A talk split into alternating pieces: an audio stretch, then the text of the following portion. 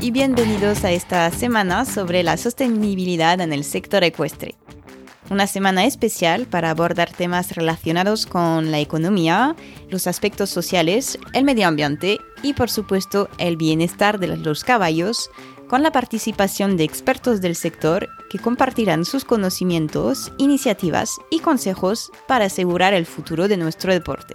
En este tercer día de la serie de podcast tengo el placer de presentar a una profesional destacada en el ámbito de las terapias asistidas con caballos, Susana Jiménez. Susana cuenta con numerosos años de experiencia como equinoterapeuta y formadora y además es codirectora del máster de terapias asistidas con caballos en la Universidad de Gerona. Las terapias asistidas con caballos abarcan mucho más que la equinoterapia dirigida a personas con discapacidades. Existen una amplia variedad de enfoques, incluyendo el desarrollo de la inteligencia emocional y social, en el cual Susana se ha especializado. Su trabajo es de vital importancia para muchas personas, tanto jóvenes como adultos, que encuentran en los caballos un apoyo para superar las dificultades que están experimentando. La inteligencia emocional nos concierne a todos y muchos de nosotros reconocemos, de hecho, que nuestros caballos son nuestros mejores maestros y terapeutas. Creo que estaremos de acuerdo para decir que los caballos desempeñan un papel social innegable en nuestras vidas. Pero a pesar de la creciente demanda de estas terapias, todavía enfrentan desafíos como la financiación, la accesibilidad y la falta de conciencia pública. Y es precisamente sobre este último punto que nos enfocamos en esta conversación con el objetivo de crear una mayor conciencia sobre la importancia de este trabajo social. Como siempre, si os gustan las entrevistas, os invito a seguir el podcast desde la plataforma que estáis utilizando ahora mismo para escucharnos. Os recuerdo que es la forma más eficaz y rápida de apoyar el desarrollo del podcast. Así que si todavía no lo habéis hecho, no dudéis a darle al botón seguir antes de seguir con el episodio. ¿Listos? Subid el volumen y poneos cómodos para escuchar esta nueva entrevista apasionante. Buenos días, Susana. Muchísimas gracias por conectarte conmigo, bueno, esta mañana. Y por, primero, bienvenida en, el podcast de, de The Modern Rider para esta semana especial de podcast. Pues nada, para esta semana, bueno, en el tema de la sostenibilidad hay un, me parece por lo menos, una temática importante que es la, la parte social, ¿no? Y también por los días de hoy de los cuales estamos atravesando. Hay muchas cosas que se están jugando dentro del sector ecuestre, pero también a nivel más global. Entonces, pues ya que te he visto, he tenido la oportunidad de verte un poco trabajar, pensé que eso era la oportunidad para poder conversar contigo sobre, bueno, toda tu experiencia. Así que nada, bienvenida otra vez. Bueno, para empezar, para los oyentes que a lo mejor no estén familiarizados contigo, te quería preguntar sencillamente si podrías compartir un poco sobre bueno, tu recorrido, tu experiencia y sobre todo pues tu enfoque en las terapias asistidas con caballos.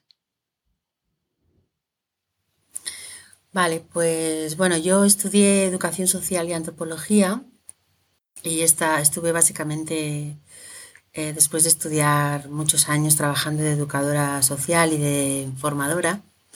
Pero hace unos 10 años aparecieron los caballos en mi vida y después de conocerlos un poco más, trabajar mucho pie a tierra, empezar a montar y demás, hice el posgrado y luego el máster de intervención terapéutica asistida con caballos. Y ahí empezó mi recorrido en este ámbito. Entonces, Em, en relación al enfoque, trabajo sobre todo con colectivos en riesgo de exclusión social, porque es un poco la base de la que yo vengo, a través de la quinoterapia. No sé si quieres que te explique algo de los proyectos ahora. Bueno, si quieres, porque, bueno, si no te, te iba a preguntar de todas formas, bueno, cuáles son los objetivos de esta, este tipo de, de terapias y, saber un poco cuál es, su, cuál es el enfoque. Vale.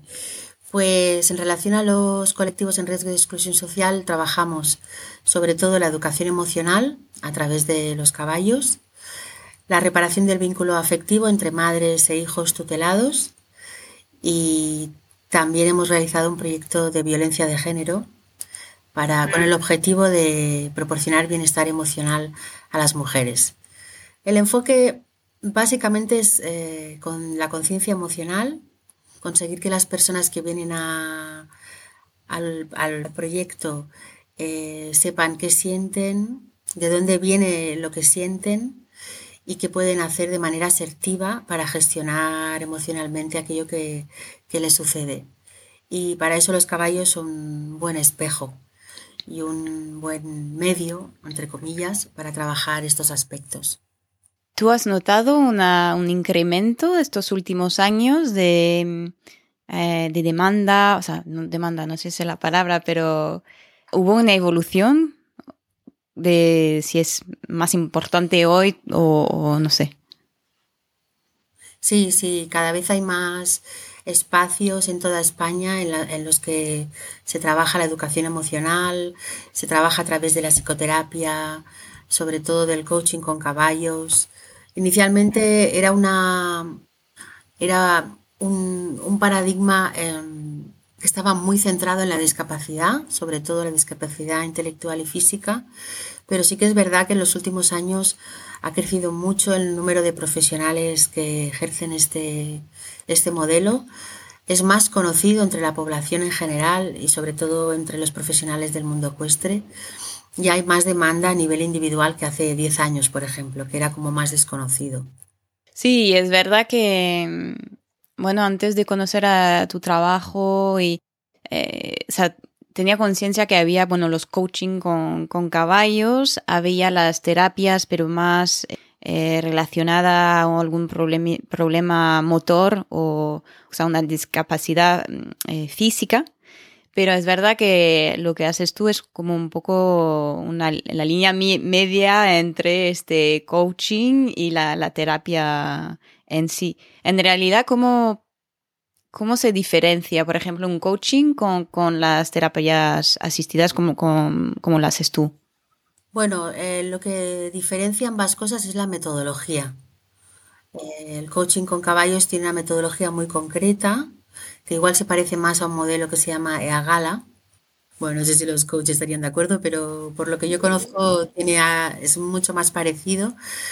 Eh, tiene mucho que ver con qué preguntas formulas, cómo formulas estas preguntas, cuándo. Bueno, hay toda una metodología muy concreta de cómo acompañar al cliente durante la sesión. Eh, originalmente, si no me equivoco, el coaching estaba muy enfocado al ámbito eh, empresarial, pero sí que es verdad que actualmente eso se ha ampliado y es mucho más amplio, valga la redundancia, que hace unos años. Pero yo diría que el fin es el mismo, el medio es el mismo, pero cambia la metodología. Vale. ¿Y entre niños y adultos la metodología cambia también? ¿En mi caso? Sí.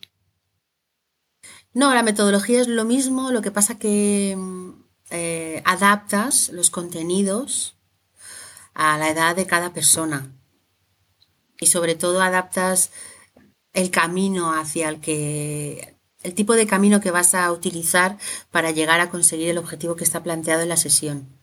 Pero la metodología es la misma. Mm. ¿Y suele ser eh, trabajos largos o, son sesiones más, bien cortas? Como, en general, ¿cómo suele organizarse? En el caso de los grupos son sesiones de tres horas que acostumbran a ser quincenales. Los grupos tienen alrededor de ocho menores y en el caso de los grupos, como están financiados por entidades públicas o privadas, la temporalidad tiene, está estrechamente relacionada con, la financiación, con la cantidad, con la financiación que hay. Lo ideal, lo ideal es que sea una financiación que dure un curso escolar. Es decir, que los chicos empiecen en septiembre, octubre y acaben en junio. En el caso de las sesiones individuales, pues son sesiones de una hora y la periodicidad dependerá de la familia, de la logística de la familia. Claro, lo ideal sería que fueran semanales, pero muchas veces son quincenales. También depende de cómo puede organizarse la familia, de su capacidad económica para costear las sesiones, de la gravedad del caso, etc. Vale. ¿Y mm, cuáles consideras que serían los desafíos, si lo podemos decir así, más, más importantes relacionados a, lo, que haces? Ah, en el caso de, los, de la educación emocional con adolescentes, los desafíos tienen que ver con los objetivos del proyecto, que son que el menor adquiera conciencia emocional y una vez sepa qué es lo que siente y qué conducta está asociada a esa emoción, pueda revertir la conducta a una conducta asertiva, que esté aceptada socialmente, que sea buena para ellos, ¿no? Mm.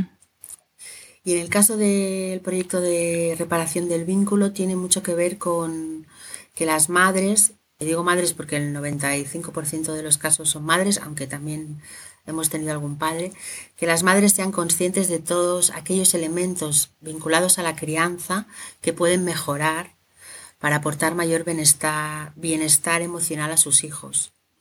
Vale.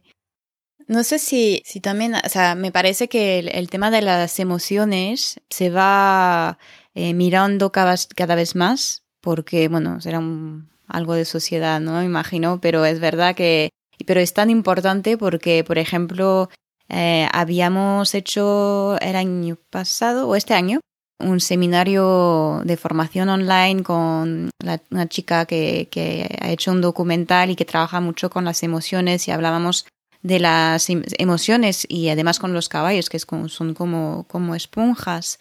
Y es verdad que mm, en el sector ecuestre a veces es como donde, o sea, que sean como personas, pero además de, en general del sector, como que las emociones están un poco a veces apartadas. Es como todo muy mecanizado y nos olvidamos de las emociones. ¿Cuál es el, en realidad, qué, qué ganamos en, o sea, de dónde viene este, el hecho que, que, que nos hemos cortado de nuestras emociones y qué ganamos en escucharnos un poco más? Bueno, lo que ganamos es aumentar nuestro nivel de inteligencia emocional, hace muchos años que se ha demostrado que hay siete inteligencias y una de ellas es la inteligencia emocional.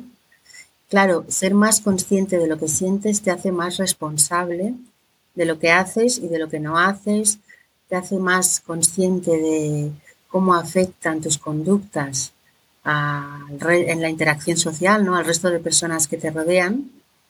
Y esa responsabilidad es un privilegio, pero también es una carga en el sentido de que tienes que mm, hacerte cargo de lo que te sucede, ¿no? Sin culpabilizar a un tercero. Por ejemplo, en el caso de la relación con el caballo, es muy, está muy clara, ¿no? Cuando un caballo no actúa como tú esperas, tienes dos opciones. O cargarle al caballo la responsabilidad y empezar a utilizar herramientas o métodos para cambiar esa conducta independientemente de ti, o hacerte cargo de lo que le está pasando al caballo y buscar la manera de, mejorar esa interacción, de mejorar esa conducta, siempre partiendo de ti, ¿no? De lo que tú estás haciendo o de lo que no haces, de lo que tú sientes, de cómo actúas, etcétera. Pues sería algo, algo así, ¿no?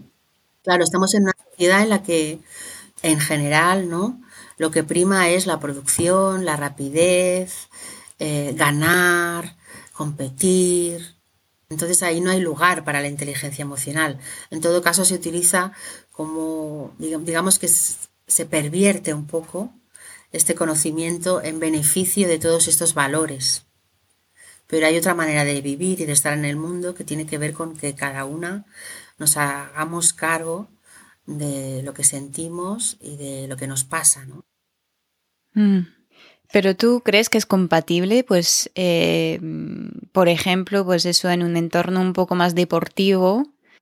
¿Crees que podemos llegar a, podríamos llegar a combinar pues esta inteligencia emocional con, bueno, evolucionar dentro de, un ámbito deportivo, con objetivos? ¿Es, es viable?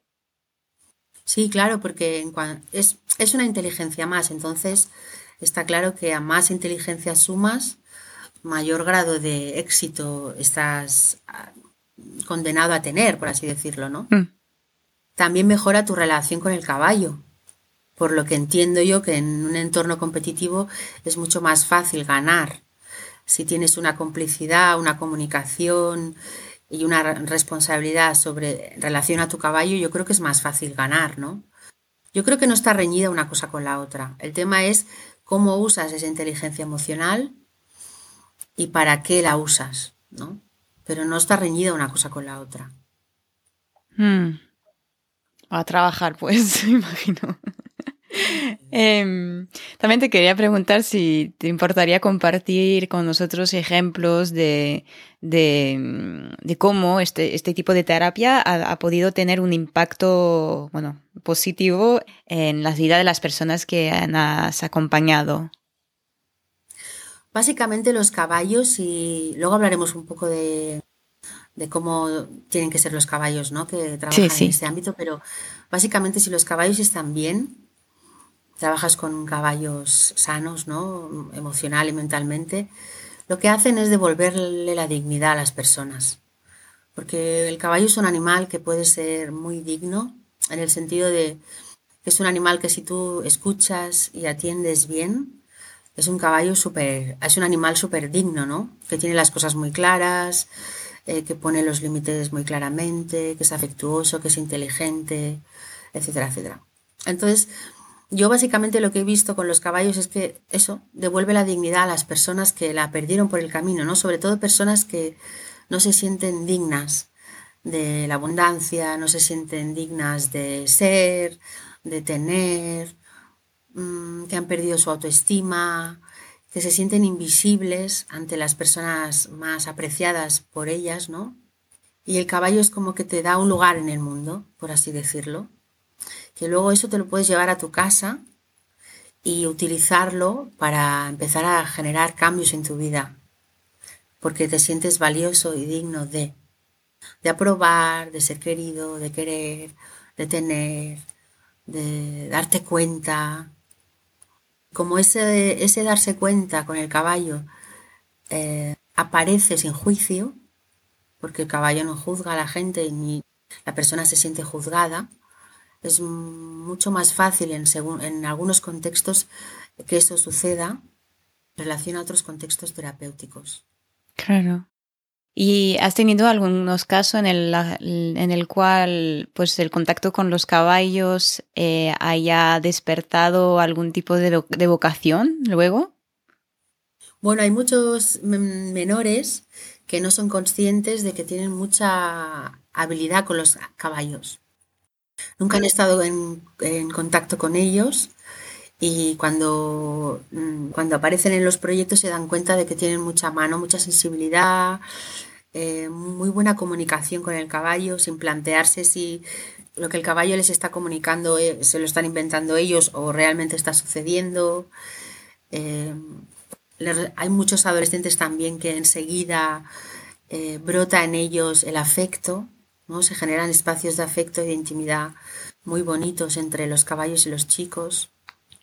Eh, y algunos de ellos eh, luego han hecho otras actividades con caballos o han pensado en formarse en relación a los caballos.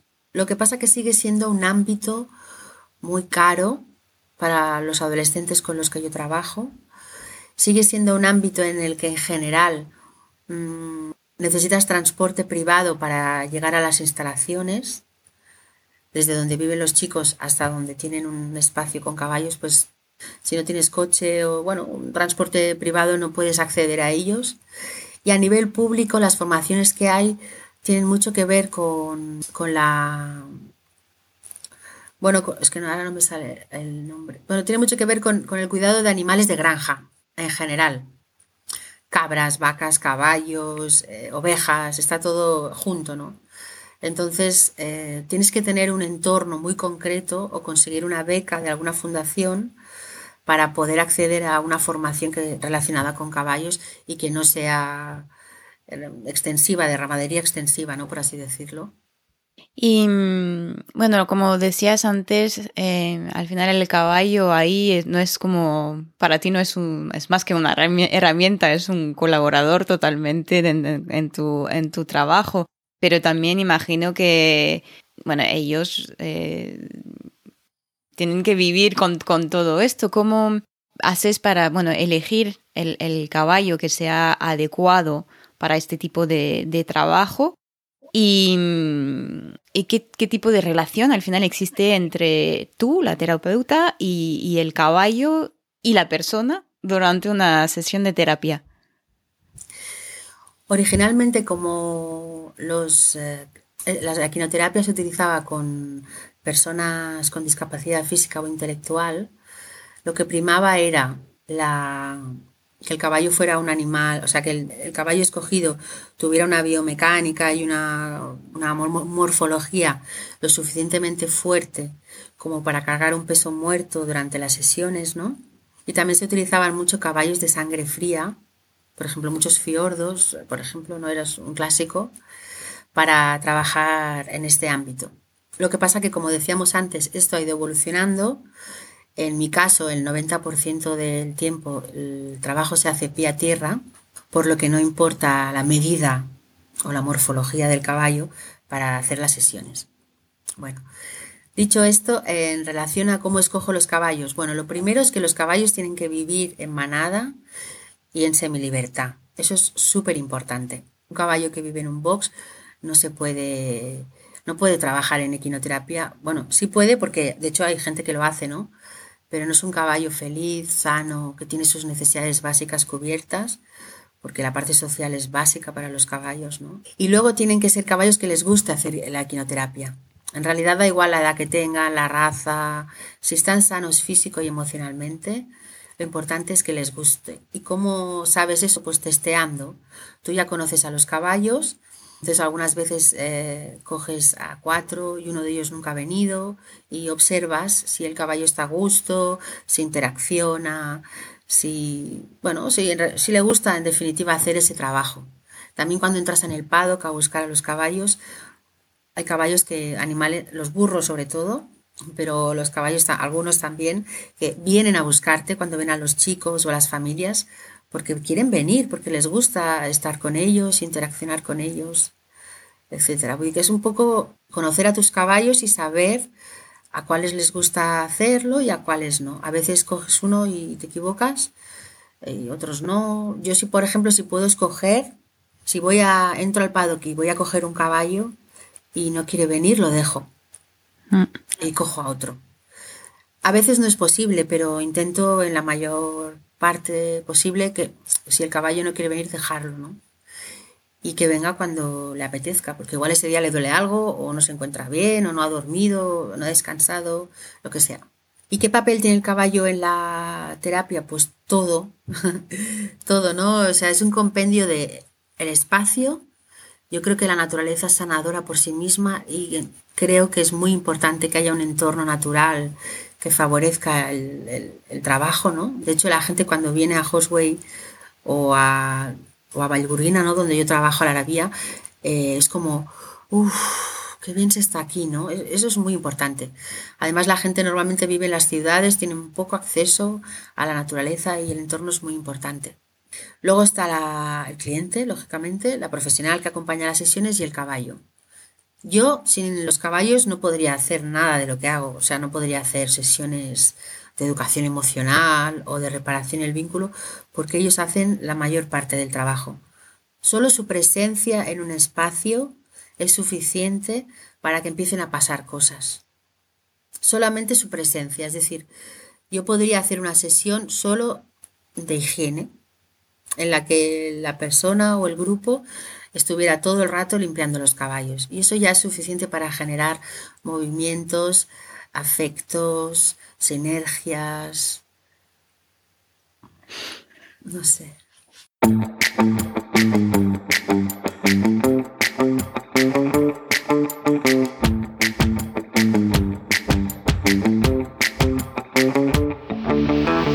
Gracias por uniros a nosotros en esta primera parte de esta entrevista de la Semana Especial de Sostenibilidad en el sector ecuestre.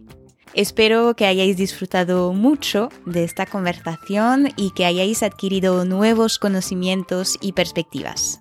Ahora, si os habéis sentido inspirados y que queréis seguir escuchando a la segunda parte de esta charla, he preparado una oferta especial para vosotros. Podéis acceder al paquete completo conteniendo las cinco entrevistas de la semana en su totalidad que podréis descargar tanto en formato de audio como en video. Y eso es una novedad. Además, incluyo un resumen detallado de cada entrevista para que podáis repasar fácilmente los puntos clave. Para obtener este paquete exclusivo y disfrutar de todo el contenido, Simplemente seguid el enlace que encontraréis en las notas del episodio. Es una muy buena oportunidad de seguir explorando los temas abordados y profundizar en las ideas compartidas por nuestros expertos. Y sinceramente puedo aseguraros que cada una de estas conversaciones ha sido de las más interesantes y reveladoras que he tenido sobre este tema de importancia global. Por lo tanto, os invito a no esperar más y solicitar ya el paquete completo de esta semana dedicada al futuro de la equitación. Encontraréis toda la info en la descripción. Gracias otra vez por vuestro interés y apoyo a The Rider. Hasta pronto.